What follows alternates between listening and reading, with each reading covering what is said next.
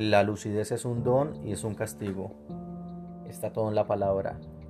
Lúcido viene de Lucifer, el arcángel rebelde, el demonio. Pero también se llama Lucifer al lucero del alba, a la primera estrella, a la más brillante, a la última en apagarse. Lúcido viene de Lucifer y Lucifer viene de Lux y de Fergus, que quiere decir el que tiene luz, el que genera luz el que trae la luz que permite la visión interior, el bien y el mal todo junto, el placer y el dolor. La lucidez es dolor y es el único placer que uno puede conocer. Lo único que se parecerá remotamente a la alegría será el placer de ser consciente de la propia lucidez, el silencio de la comprensión, el silencio del mero estar. En esto se van los años, en esto se fue la bella alegría animal.